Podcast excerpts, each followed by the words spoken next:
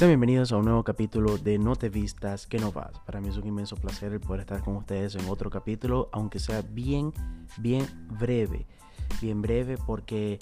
en esta oportunidad no es un capítulo en sí. En esta oportunidad yo les voy a dejar una pequeña reflexión, el cual me puso a pensar muchísimo porque eran reflexiones que yo vivía en mi infancia, vivía en mi época de primaria de sexto grado y igual me marcó muchísimo. Tanto así que estaba haciendo una lectura de mis lecturas diarias y me encontré en un capítulo donde me hizo viajar en el tiempo en aquella época en donde la vida me había dicho no te vistas que no vas porque había sufrido una serie de cambios en mi vida, mudanzas, eh, el relacionamiento de mis padres y era un caos total porque me había tocado estudiar en, una escuela nueva, viajar, intercambio de ciudades, etc. Pero eh, en sexto grado de primaria, en esta escuela nueva donde me tocó estudiar, nosotros hacíamos lectura diaria de un libro llamado La culpa es de la vaca libro muy conocido y para quien no sabe,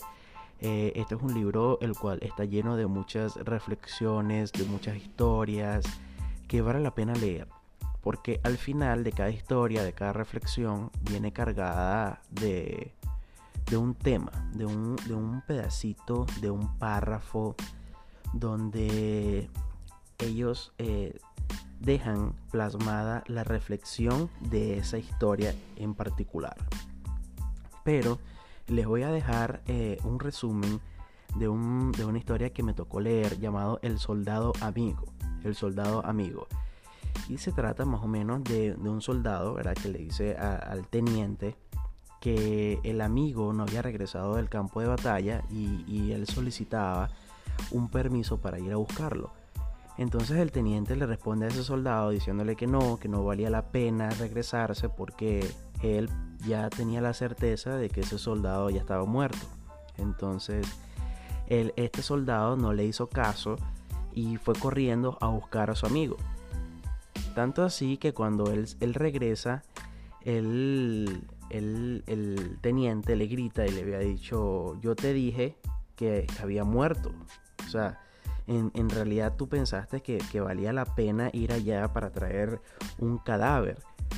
el soldado llega, lo ve a la cara y le dice que, sí, que sí había valido, había valido la pena porque cuando él, llegó a buscarlo, este, este amigo le dijo estaba seguro de que vendrías. Entonces eh, eh, es una historia que de verdad eh, eriza la piel porque ese amigo estaba esperando que lo fuera a buscar. Ah, y bueno, y este soldado, por supuesto, no le hizo caso a su teniente, a una orden que le había dado que no fuera. Él fue por todos los medios eh, y, buscó a su amigo. En este caso, su amigo eh, ya vivió su último aliento con él y murió. Wow. Pero en la parte final, en la parte final de la historia, ellos colocan aquí, y por supuesto yo concuerdo y ellos colocan un amigo es aquel que llega cuando todo el mundo se ha ido. Imagínense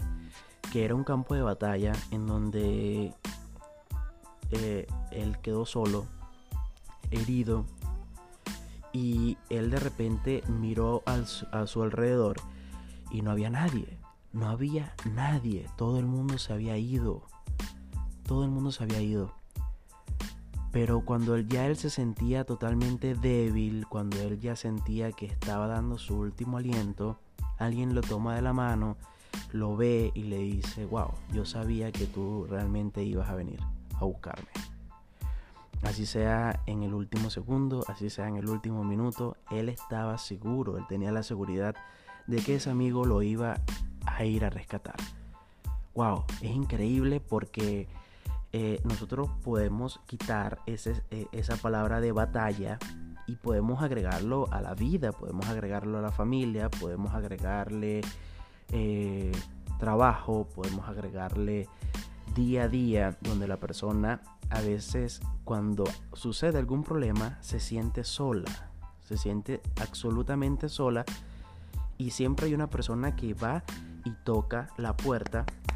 toca la puerta y realmente eh, siente que un amigo le está dando la mano para poder ayudarlo. No todos cuentan con este, con este privilegio, con esta virtud, pero yo me pongo a pensar cuando nosotros hacemos la oración a Dios, cuando nosotros les contamos nuestros problemas a Dios, eh, Dios a veces manda a sus ángeles, pero este ángel de repente viene en forma de amigo. Este ángel de repente viene en, en, forma de una persona que quizás tú no conoces, llega y toca tu puerta y te dice yo te voy a ayudar, sin tú conocerlo, sin tú tener alguna cruce eh, pasado con él, no, X. Tú no conoces a esa persona o de repente sí, de repente la conoces, de repente tienes la absoluta confianza y esa persona llega y te dice, Nelson, yo te voy a ayudar, Laura, Pedro, María, yo te voy a ayudar. Entonces es algo que, que merece la pena reflexionar